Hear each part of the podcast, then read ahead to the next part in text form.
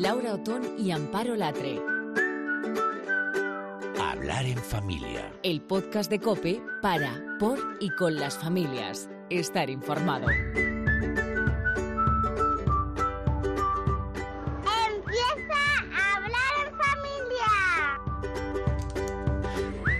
Pues sí, aquí empezamos. Hola, hola. Estamos en este espacio en familia y últimamente todos los caminos llevan a la familia, aunque siempre el único camino haya sido la familia. ¿Y por qué digo esto? Bueno, pues porque rueda de prensa a la que vamos, sea del problema que sea, sobre educación, sobre temas de actualidad, el mensaje es el mismo. Esto bien, trabajado en familia, reduciría la estadística negativa al 50%. Pues nada, oye, vamos a ello, vamos a reducir la estadística. ¿Qué tal, Amparo? ¿Cómo va?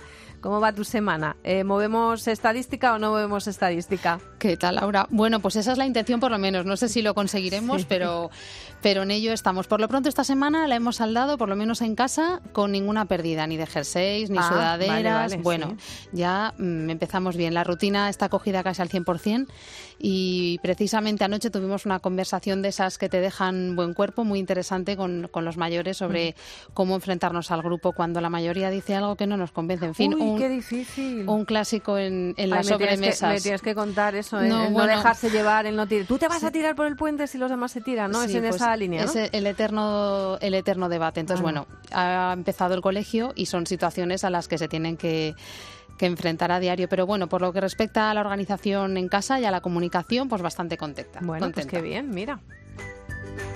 Hoy podemos darles muchos matices al tema con, pues, con el que vamos a arrancar. Padres taxistas, niños estresados, cuadratura del horario familiar, completar su formación, no llegan a todo. Esto es un resumen muy rápido, muy rápido, pero es decir que vamos a hablar de las extraescolares. Sí, algunos ya lo tienen claro, eh, otros han empezado ya, algunos eh, han pensado arrancar a partir del mes de octubre. ¿Qué hacemos? ¿Cómo lo planteamos? ¿Cuáles son las mejores? Una, dos, ninguna. Por eso, por todas estas dudas que tienen muchos padres, queremos hablar con una experta en la materia, con alguien que nos ayude a, poner un poquito de luz. Así que vamos a saludar a Nuria Pérez, que desde su experiencia seguro que, nos da algún buen consejo. Sí, Nuria Pérez es experta en educación, al frente de un proyecto estupendo que se llama Spark and Rocket. Se presenta como Creative Coach y lleva muchísimo tiempo ayudando sobre todo a madres a afrontar su vida en familia. Hola Nuria, ¿qué tal? ¿Cómo estás? ¿Cómo estáis? Un placer. Oye, ¿extraescolares sí o no y en qué medida? Total nada. Pues mira, como nos gusta decir a los gallegos, aquí lo fundamental sería aplicar sentidiño, es decir, si a tu hijo le gusta la música, no es necesario que le lleves a la superescuela si eso comporta que tengáis que estar una hora de coche todos los días. Hay que mm, conciliar lo que es eh, la pasión, el interés, lo, que le pueda gustar a tu hijo con lo que es la logística y la realidad de la familia. Cada niño es un mundo. Hay niños que les gusta estar estimulados, que necesitan probar muchas cosas. Hay niños muy inquietos y niñas que necesitan un montón de deporte después del colegio porque son muy físicos y horas y horas sentados eh, les deja muy nerviosos y hay niños en cambio para los que las horas del colegio son más que suficientes y con que añadamos una o dos cosas eh, pueden tener de sobra. Hay que hay que premiar la personalidad y la logística de la familia y dejarse de modas dejarse de lo que me hubiera gustado hacer a mí cuando tenía esa edad de lo que hacen los amiguitos que no tiene por qué ser lo mejor para para él o ella eh, ah, perdón. No, no, no, estamos aquí las dos miradas. Con ganas, con ganas. A ver quién pregunta. No, Amparo, Amparo. Quizá, Nuria, una de las claves que a los padres nos puede ayudar a, decidirnos es eh, tener claro por qué nos planteamos extraescolares. Es decir, ¿lo hacemos para completar la formación de los niños o porque a ellos les apetece algo o lo hacemos porque lo necesitamos para conciliar? Quizá esto mm, puede facilitar un poco la toma de decisión, ¿no? Sí, claro, pero hay que ser realistas. O sea, lógicamente nos encantaría estar a toda la familia a las cuatro de la tarde, tener dos horas de ocio en la que los niños pudieran aburrirse, desarrollar la creatividad, cenar con calma, pero esto no es desgraciadamente la realidad de la mayoría de las familias. Es cierto que hay muchas familias que necesitan alargar el, el horario escolar y, y, por qué tenemos que crear un poco de, de, pecado hacia esto. ¿no? Claro, claro, por supuesto. y, y, lo peor que podemos hacer es sentirnos culpables. Al final estamos eh, dando a nuestros hijos oportunidades de descubrir talentos. Y luego, por otro lado, como bien dices, también es cierto que ciertas materias, ciertos mundos van explorados y no se hacen en el cole. Con lo cual, eh, para ciertos niños que tengan intereses que puedan salir de lo que son las mates, la lengua y el famoso judo y ballet que ofrecen la gran mayoría de los coles, sí puede ser interesante ir fuera y explorar mundos nuevos. Oye, eh, Nuria, quienes conocemos mejor, desde luego, a nuestros hijos somos nosotros mismos, ¿no? También sabemos que, eh, no sé si estarás de acuerdo, que al principio hay que darles a que prueben ciertas cosas y tampoco empeñarnos, porque a veces las extraescolares, tú lo decías al principio, que se convierte en una especie de prolongación de lo que nosotros quisimos hacer y no lo pudimos hacer y les llevamos. Pero si yo le llevo a música y, pues mira, Dios no le ha el don del oído, pues eh, ¿por qué voy a forzar, no? Si, si el niño no quiere. Con ¿Esto cómo se gestiona? Porque a veces también crea un poco de conflicto en la familia. Sí, creo que como bien dices, lo importante es ver y observar al niño, qué tipo de niño tenemos delante, qué personalidad tiene, qué puede ser, es más, la gran mayoría de las veces es muy diferente de, la, de nuestra personalidad o de la personalidad de nuestra pareja, ¿no? Al principio, en los primeros años, cuantas más cosas diferentes prueben, lógicamente mejor, porque mm, en cuanto más cosas pruebo, más posibilidades tengo de descubrir mi talento, pero por probar no quiere decir que el niño tenga que estar un año entero en una cosa. A lo mejor se le puede llevar un sábado eh, porque hay algún evento o en mi ciudad organizan algo y el niño puede estar a contacto con con unos tambores o puede estar a contacto con una pintora enseguida lo vemos, ¿no? En la cara de los niños, enseguida el niño te vuelve a pedir, oye, vamos a volver el sábado que viene a eso, y lo vemos también cuando no les interesa. Entonces, antes de firmar con la gran escuela, con la gran extraescolar empeñativa de un año, ¿por qué no aprovechar las mil actividades que hay en las ciudades los fines de semana o por las tardes o los campamentos de verano para empezar a intuir lo que le, a él o a ella le llama la atención? Mm. Nuria, a mí me ha pasado también eh, con mis hijos, con actividades, por ejemplo, como la música, ¿no? Que se puede plantear de tantas formas. Eh, en mi casa los tres son muy melómanos, pero claro, eh, pues a uno mm, la guitarra no le ha gustado, pero el coro le fascina, por ejemplo. No tiene nada que ver plantearse una clase de guitarra con sumarte a un, a un grupo coral, ¿no? Entonces a veces también los padres como que decimos, no, la música no funcionó, tema zanjado. Y a lo mejor mm, es probar, es, probar eh, enfocar el tema de otra forma, ¿no? Exactamente, exactamente. Creo que es muy importante cuando son muy pequeñitos observar el canal de comunicación del niño, ¿no? El niño eh, eh, puede ser auditivo, puede ser visual, puede ser kinestético. Hay niños que son muy tocones y si quieres meterles el mundo de la música, ¿no? Pues son muy kinestéticos, pues a lo mejor la batería o algo de percusión puede ser ideal y no le metas a lo mejor en algo más de coro porque se tiene que estar quietecito en fila y no va a funcionar, ¿no? Hay niños que son más visuales y a lo mejor pues le puede gustar más una clase de música en la que ve muchos instrumentos, en la que se le habla de muchos eh, eh, artistas cada niño tiene un canal diferente, ¿no? Y como bien dices, antes de abandonar del todo, hay que preguntarse y explorar bien qué pasó. Fue el método, fue el lugar que a lo mejor logísticamente se le hacía cansino al niño, fue el profesor que no empatizó con, la personalidad de la niña o del niño, y ya solo después ahí sí que abandonamos por completo un mundo entero y, probamos otro. Y, otro tema también espinoso que lo hablábamos el otro día así con algunas mamás. A ver, eh, sobre todo cuando son más mayores y son adolescentes y ellos se empeñan en hacer algo que a ti no te gusta nada pero no te gusta nada, nada, nada, pero claro, a ellos les ves que les satisface. Eh, tú tienes dudas si puede ser bueno o no, pero a ellos les gusta. ¿Cómo se gestiona eso? Creo que eh, ahí hay que tener un poco de visión de futuro. En el futuro podría aportarle algo esa actividad o esa extraescolar al niño, le está aportando a lo mejor pues eh, el desarrollo de habilidades emocionales o el desarrollo de habilidades prácticas que en el cole no está teniendo. Estoy pensando a lo mejor en cosas más de tecnología o más de aplicaciones que a menudo nosotros en nuestra ignorancia por, porque no nos pilla como generación decimos, ah, es una pantalla, está muy cerca de la pantalla. A lo mejor ya ha llegado a una cierta edad, sí que ese niño está desarrollando ciertas habilidades que le pueden ser muy, muy útiles de cara a, a estudiar una tecnología o de cara a estudiar algo más informático, ¿no? Entonces, el, el, el objetivo y el foco creo que no debería de estar ahora, en el curso de ahora, porque con el adolescente a menudo son mundos muy, muy lejanos al nuestro, sino una visión más a largo plazo, más de futuro. Nuria Pérez, muchísimas gracias. La verdad que es un placer escucharte. Lo haces eh, siempre y comunicas también de una manera tan divulgativa en este mundo tan difícil que es esto de la maternidad y la paternidad. Te seguimos muy de cerca en Sparks and Rockets. Yo creo que es la mejor, ¿no? Si quieres que demos alguna dirección más de, redes sociales, pero yo creo que ahí, ¿no? Direccionas un poco precisamente para encontrarte fácilmente. En, en, Sparks tenéis eh, precisamente en el canal de YouTube de Sparks and Rockets hay un vídeo entero dedicado a las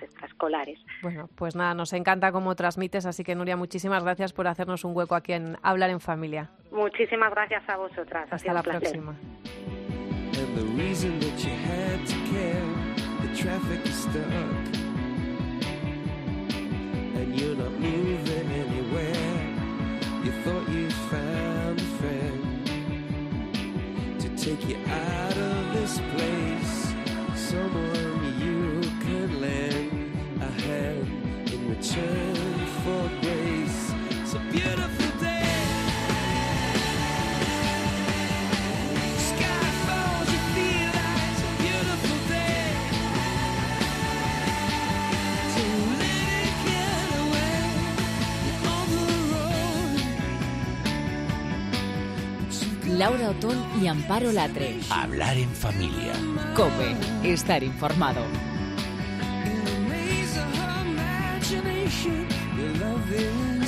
Y en hablar en familia queremos conocer un poco más de cerca cómo funcionan los colegios de educación especial y los centros de integración. Eh, nos queremos detener porque, en este tema porque en los últimos meses, a raíz de una propuesta que aboga por la supresión de los centros de educación especial, se ha hablado mucho de este asunto. Así es, eh, una propuesta eh, que se ha hablado precisamente en la Asamblea de, Madrid porque pretende suprimir una de las modalidades de escolarización de estos niños, los centros de educación especial, que asocia la segregación a estos centros y habla de inclusión en contraposición a este modelo. Es un tema, Laura, en, el momento que te metes a, informarte y a documentarte, eh, descubres enseguida que es un tema muy complejo, con mucho matiz y mucha letra pequeña, porque hablamos de personas, de niños, con muchas dificultades para el aprendizaje y también para relacionarse con otros niños de su edad. Es un tema eh, lleno de matices, como decía, que hay que abordar también en clave familiar. Y hemos hablado con Luis Pérez, que es director técnico de la Fundación AUCAVI, que atiende a 106 niños, 106, ojo, ¿eh? y es, fíjate, un poquito dentro de este mar tan grande del que estamos hablando, que tienen trastorno del espectro autista en los dos centros que tienen en Madrid. Además, ofrecen otros servicios como un centro de día, un servicio de ocio y un servicio de atención familiar. Luis Pérez nos contaba que no está de acuerdo con esta propuesta eh, y, es por varios motivos. Hay una cuestión que yo creo que es especialmente relevante, que es el error de concepto de la contraposición de la inclusión con la educación especial. Eh, la educación especial puede ser y en muchos casos es extraordinariamente inclusiva. Más del 50% del horario de trabajo de nuestros alumnos se desarrolla en contextos comunitarios, no dentro del centro ni con una carga sino con una aplicabilidad directa para su desarrollo personal en, contextos sociales. Otra de las cosas que está en juego es la libertad de los padres para elegir el tipo de colegio que desean para sus hijos. Lo primero que está en juego es restringir la libertad de elección de las familias. En nuestro caso tenemos dos centros educativos de, educación especial específicos para, personas con TEA, para personas con autismo, y las familias eligen libremente venir el hecho de eliminar esa posibilidad, esa opción en favor de una única modalidad de, escolarización, pues reduce las, las posibilidades, ¿no? Y en centros como los de Aucabi, Luis atiende a niños con necesidades muy diversas. No todos tienen las mismas necesidades en los eh, distintos momentos de su desarrollo y por eso lo mejor es que se ofrezcan diferentes posibilidades.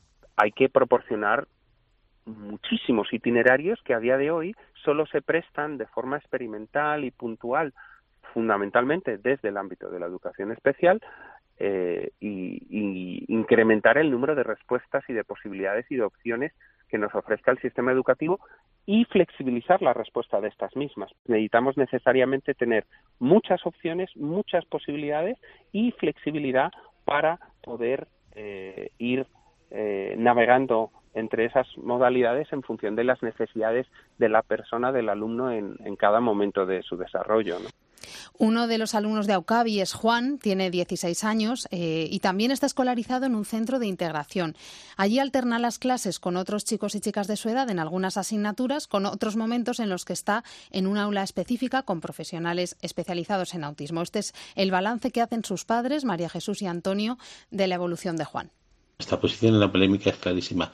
Nos parece un disparate, un disparate tremendo, tratar de eliminar la enseñanza, la educación especial. De hecho, nosotros partimos de que nuestra primera opción para nuestro hijo Juan fue escolarizarle en un colegio ordinario, en la escuela ordinaria. Y bueno, pues eh, fue un fracaso total. No solo nos afecta a nosotros, afectó también a nuestra, a nuestra hija, porque en aquel colegio no supían tratarle, porque entre otras cosas no tenía los medios, no tenía los, profesionales, etcétera.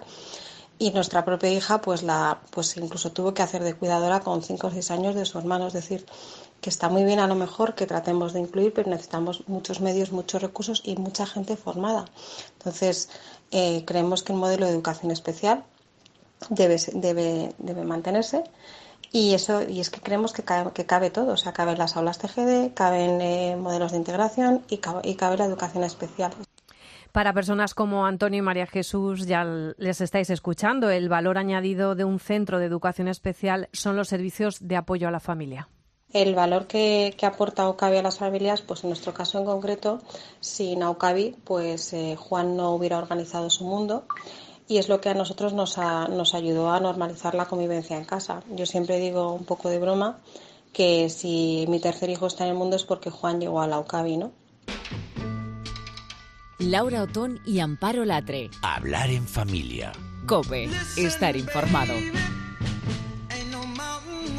Bueno, Amparo, es que escuchas esto y cómo le dices a un padre que no lleva razón, que le tienen que quitar. Es que yo creo que cabemos todos, es que esa es la frase. Cabemos todos. Sí, yo hablando con Luis me daba cuenta de, las situaciones tan distintas que hay, ¿no? Entonces, desde luego, cuando hablamos de, de niños con necesidades tan diversas, la solución no puede pasar por restringir los itinerarios. Lo que habrá que hacer es cuantos más itinerarios se planten, mejor, digo yo. Y desde luego en hablar pues en familia, pues yo creo que tenemos que seguir pendientes de este asunto y, retomarlo. muy pendientes y muy pendientes, porque hay muchas familias que necesitan mucha ayuda. Así que también si tienes tu caso, cuéntanoslo. ¿eh? Nos puedes mandar, como siempre, un correo al oton.cobe.es o alatre.cobe.es, porque vamos a estar, como dice Amparo, muy pendiente de estas informaciones y de todo lo que necesitan las familias. Y estas familias precisamente es que necesitan mucho.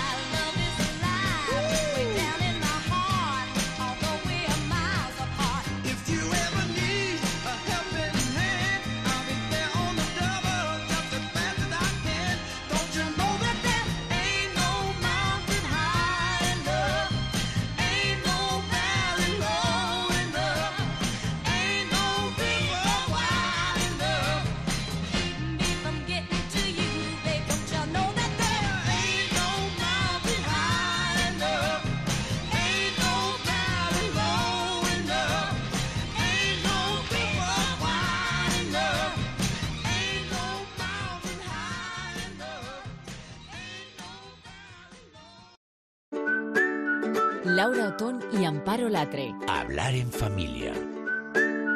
Cope, estar informado.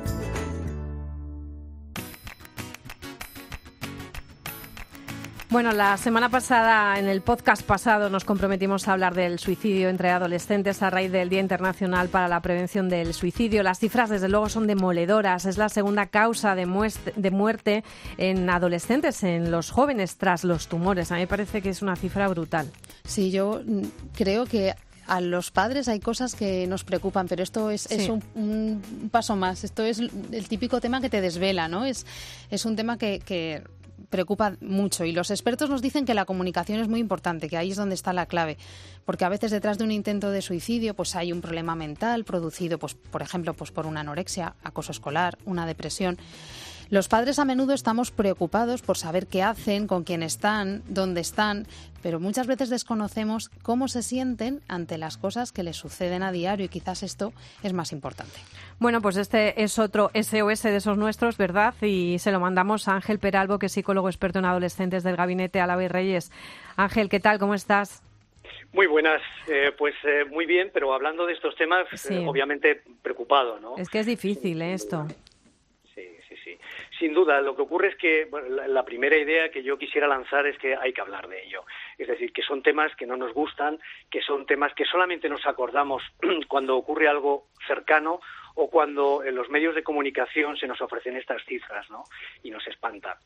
Pero que sin lugar a dudas eh, igual que hablamos de otros asuntos eh, que también nos preocupan, pues este no debemos dejar eh, pasar la oportunidad para poder abordarlo en toda, en, en toda su complejidad, ¿no? Es decir, eh, no solamente estas cifras, no solo en la alarma, sino en, bueno, qué es lo que sucede, qué es lo que subyace para que haya tantas personas que realmente se, se borran, ¿no? Se, se, quitan, es decir, que tienen una desesperación tal, y esto ocurre a todas las edades, pero es cierto que nos preocupa especialmente en esas edades quizá eh, eh, en, las, en, las, que son menos accesibles, ¿no? Efectivamente.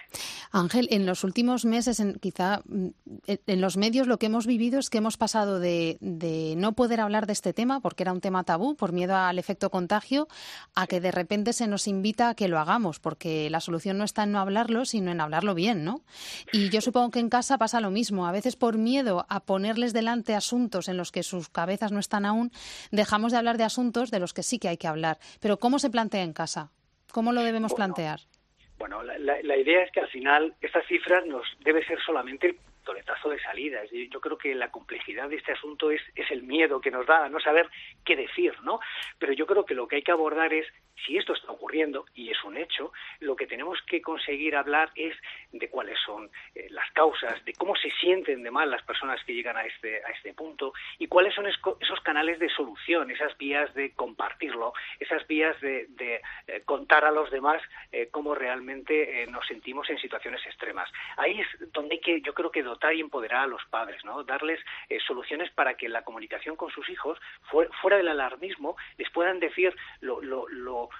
digamos, lo fatal que puede resultar el que no eh, busquemos ayuda, el que no compartamos cómo nos sentimos cuando estamos siendo objeto o bien de algún factor externo, ¿no? que a veces pasa en la adolescencia, pasa mucho, que se sienten acosados, que se sienten fuera del grupo, que sienten infinidad de presiones y los adultos estamos al margen, no nos enteramos, nos lo ocultan. Entonces, las primeras vías de, acceso son hablar de eso, de lo que subyace, ¿no?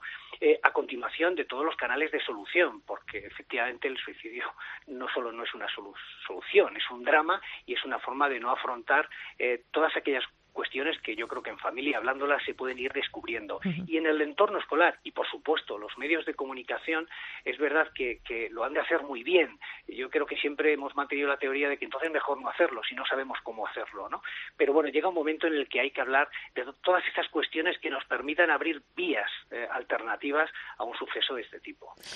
Yo quería preguntarte porque es verdad que afrontar esto es muy difícil cuando tienes que, lo comento mucho con Amparo, cuando tienes que ser profesional informativos cubriendo temas de sociedad, pero luego vas mm, eh, con, con, tu mochila de madre por, por, otro lado y entonces vamos a ruedas de prensa donde hay testimonios. El otro día adelantaba la historia de Alba, intentó suicidarse dos veces eh, con unos problemas de anorexia detrás. Y entonces, aparte y bueno, al margen de, de la historia, a mí me llegó mucho una frase que ella dijo que eh, yo no pedí ayuda o si la pedí, eh, o sea, nadie me preguntó, o sea, concretamente era, nadie me preguntó qué me pasaba, pero si alguien me preguntó, yo estaba a la defensiva y no contesté.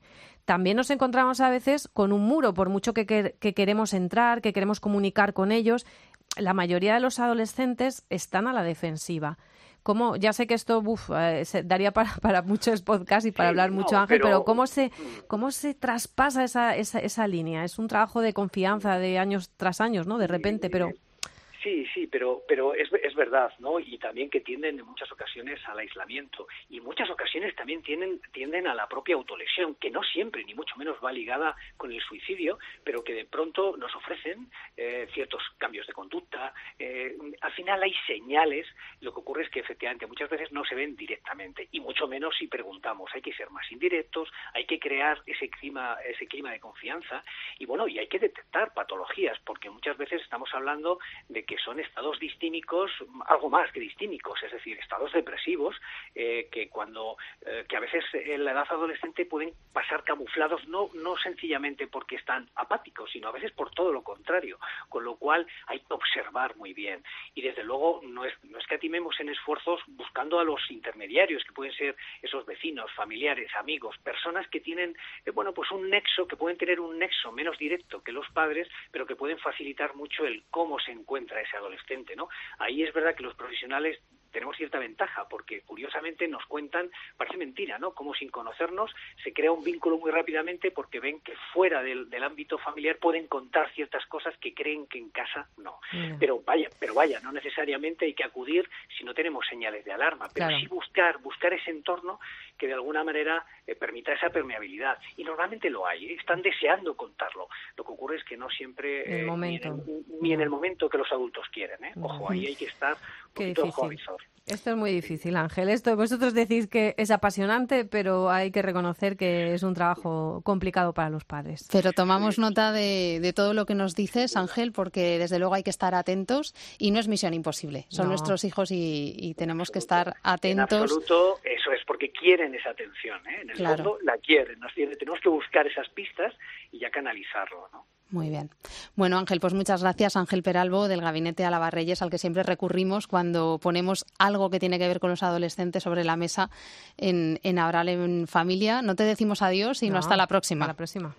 Muy bien, gracias a vosotras. Chao, chao.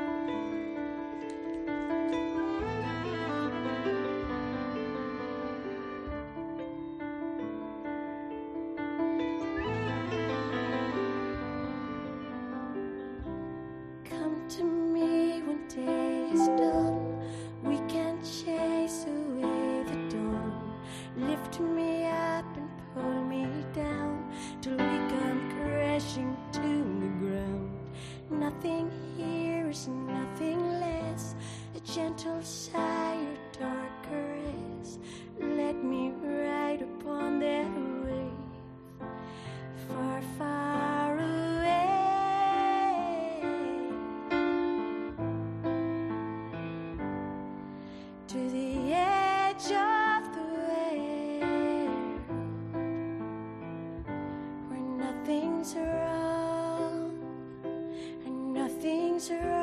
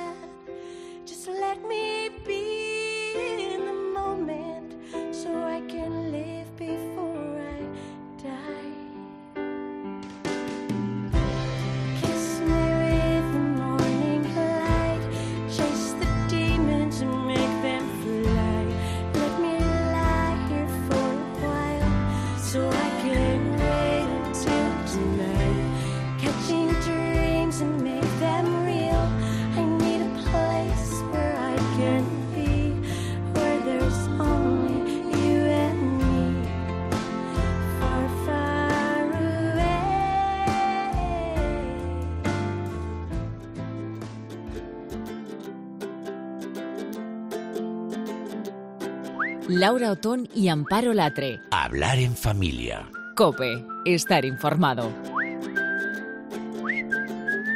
Yo llevo una intensidad con este podcast, es que nos hemos metido en temas telita, ¿eh? Sí, son temas como para pensar con calma y porque sí, la verdad Pero que, hacen falta, ¿eh? sí, desde luego. Pero también esta temporada nos hemos eh, propuesto desdramatizar la maternidad y la paternidad porque en el fondo es afrontar lo que venga con sentido del humor y cada semana hemos pensado que un padre y una madre lo van a hacer. Entonces hemos tirado de compañeros que tenemos aquí en COPE que son padres y y, y, y tienen mucha chispa. Tienen mucha chispa y bueno, pues queremos que nos cuenten un poco pues cómo lo viven, ¿no? Y nos vamos a estrenar con Sergio Barbosa. Sergio Barbosa, que es eh, compañero con Carlos Herrera cada mañana y tiene un horario de panadero, como dice Laura. lo dice, ¿no? Lo dice él. Lo, tengo horario de panadero. Totalmente. Y por eso mismo no lo tiene muy fácil. Es un horario muy complicado para compaginarlo con, con la vida familiar y, y más aún si tienes dos pequeños que te ponen, que te ponen a prueba cada día. ¿Qué tal? Soy Sergio Barbosa, padre nivel usuario, de los que aprenden día a día a base de acertar y también de equivocarse.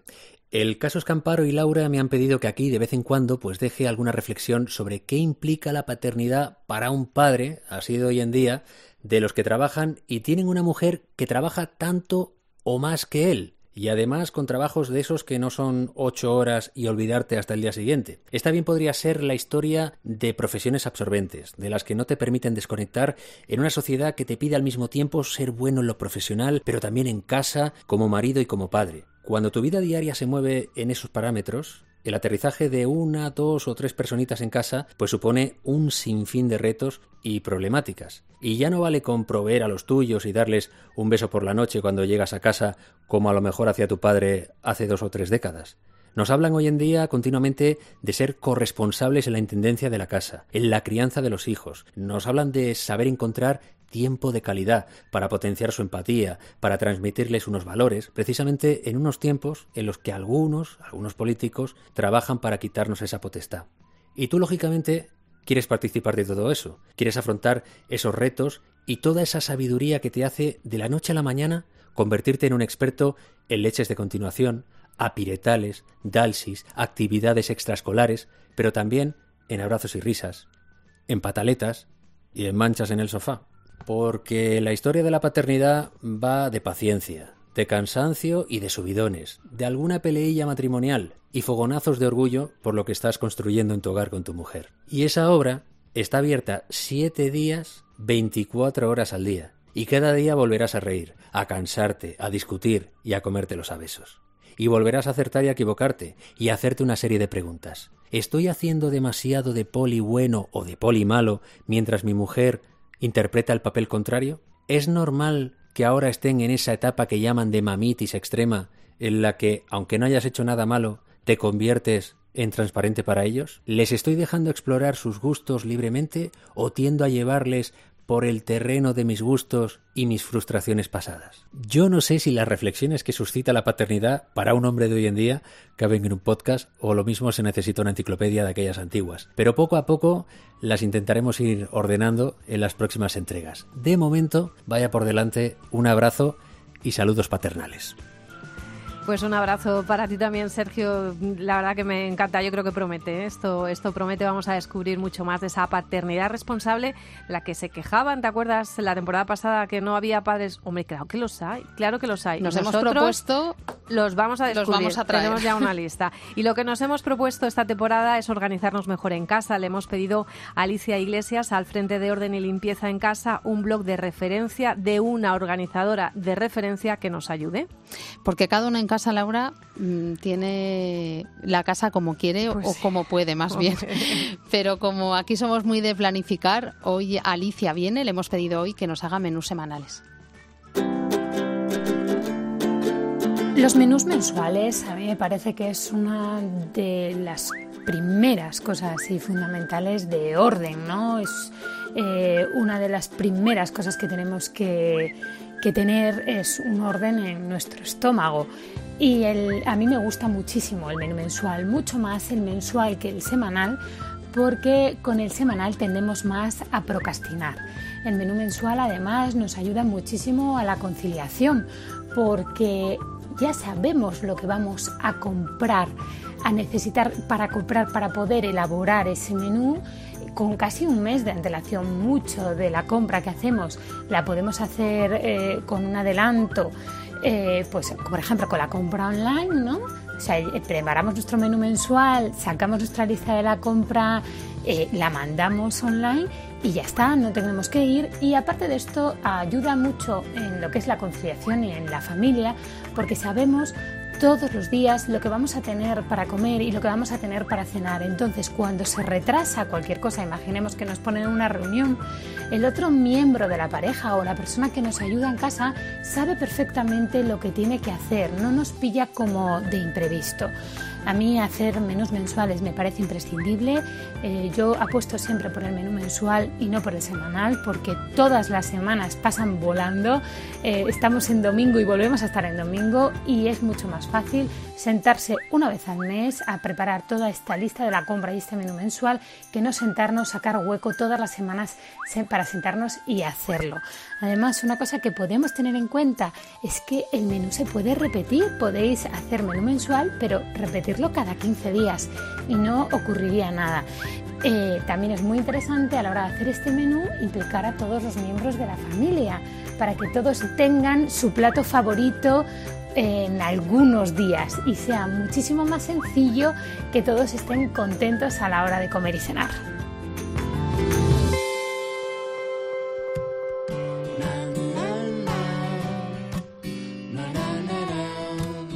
Pues no sé, Amparo, lo de los menús, ¿tú cómo, cómo lo ves? Porque yo soy un desastre. Bueno, yo creo que lo podría hacer mejor, pero lo de pensar en clave mensual me resulta complicado. Yo sí que es verdad que funciono, funciono por semana. y hay, cada uno. hay cosas que repito cada semana, también hay días que improviso. O sea, que, que creo que lo podría hacer mejor. Es de estas cosas que pienso que no que no estamos al 100%. Sí. oye, te planteo una cosa. ¿Y si buscamos a alguien que nos haga los menús semanales? ¿Le damos dos vueltas y yo creo que o, tres.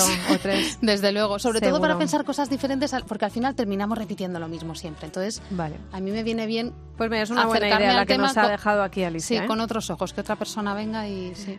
Bueno, pues nada, pues lo dejamos ahí, lo dejamos ahí pendiente. Eh, eh, hablábamos de desdramatizar la maternidad y la paternidad. Bueno, pues vamos por la maternidad porque le hemos pedido a nuestra compañera Cinta Molina, que es técnico de sonido, que tiene dos niños, eh, pues bueno, que nos cuente un poco también cómo ella hace para llevar esto, porque parece que solamente tenemos opinión aquí Amparo y yo y no, hay que escucharnos, nos encanta escuchar a otros, sí, sí.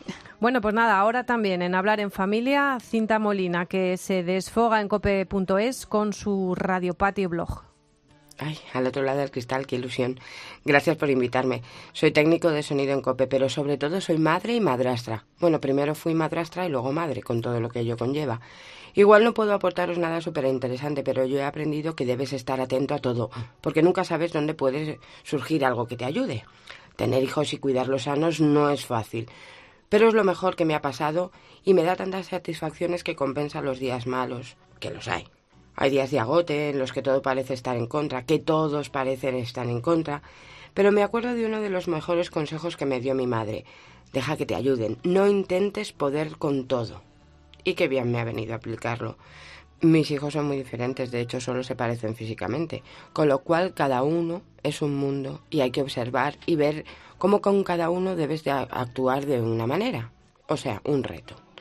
Los que me conocen saben que soy mamá pelotón y es que para lo bueno, juntos. Y con lo malo, pues juntos podemos mejor. Mamá pelotón siempre está buscando el arco iris y es que con un poco de positivismo, esfuerzo y fe todo se puede. Cosas de Radio Patio en la web de COPE son pensamientos en voz alta, cosas de mi familia, igual no le interesan a nadie, pero puede dar alguna idea. Por ejemplo, nosotros hacemos zumba en familia, todos juntos. Es divertidísimo. Y hacemos deporte, no cada uno el suyo, que también, sino todos juntos. La cuestión es sumar, disfrutar, aprovechar el tiempo que crecen muy rápido y hay que aprender con ellos y de ellos. Y sobre todo observar. Y si con lo que os cuento os aporto un granito de arena, pues mucho mejor. Nunca te pierdas, no, todo tendrá su sentido después. Quiero que solo tú creas. Un acierto, Amparo, va a ser el escuchar a otros padres y otras madres que comparten pasillos por aquí, que bueno, que, que tienen mucho que contar porque así nos hacen ver que no estamos solos. Escuchar siempre es un acierto. Que no estamos solas, eh, que cabe... Mira, hoy me quedo con dos palabras y dos ideas de todo lo que hemos contado, que cabemos todos ¿eh? Eh, que lo hemos dicho al principio, y que lo que hay que hacer es sumar. Así que me parece que siempre me voy enriquecida de, de, los podcasts que hacemos y esta vez va a ser un, pues una vez más. Sí, que incluso las situaciones que aparentemente son más complicadas tienen solución, que se trata un poco, pues como decía Cinta, de, de buscar ayuda cuando la necesitamos. Siempre hay herramientas y gente dispuesta a ayudar para las situaciones más complicadas también. Pues aquí estamos, la caja de herramientas para la familia. Esto es Hablar en Familia y yo soy Laura Otón. Yo soy Amparo Latre y nos seguimos en cope.es. Hasta la próxima.